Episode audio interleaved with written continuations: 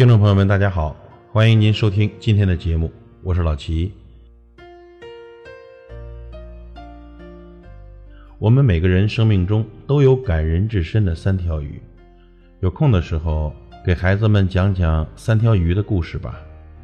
第一条是海洋深处的大马哈鱼，大马哈鱼产完卵后就守在一边，孵化出来的小鱼还不能觅食，只能靠吃母亲的肉长大。母马哈鱼忍着剧痛，任凭撕咬，小鱼长大了，母鱼却只剩下一堆骸骨。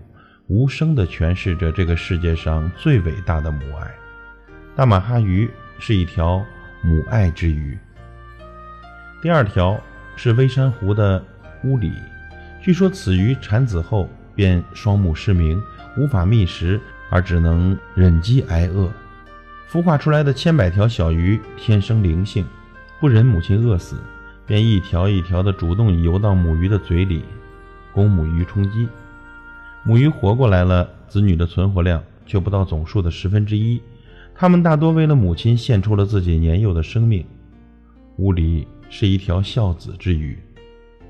第三条是鲑鱼，每年产卵季节，鲑鱼都要千方百计地从海洋回游到位于陆地上的出生地，那条陆地上的河流。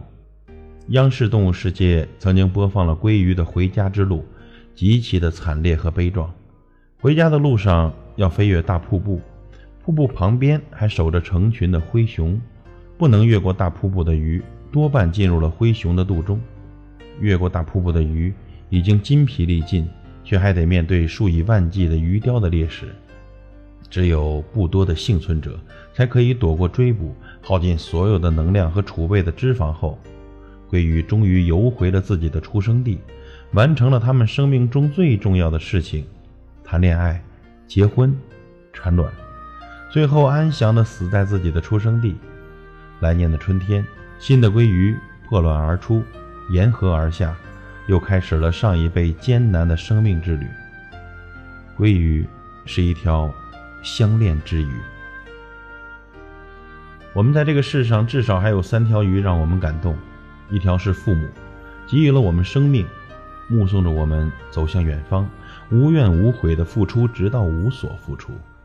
一条是子女，从呱呱坠地的那一天，就与我们结下了血脉之缘，从此无比信任的相伴到老。一条是故乡，无论你飘得多远，终有一天，我们还是要踏上这条回家的路。朋友们，我们都是一群孤独的鱼，一不小心。游到了这个世界上，从此被这个世界收留，成为今生今世三条鱼最大的牵挂。感谢您的收听，我是老齐，再会。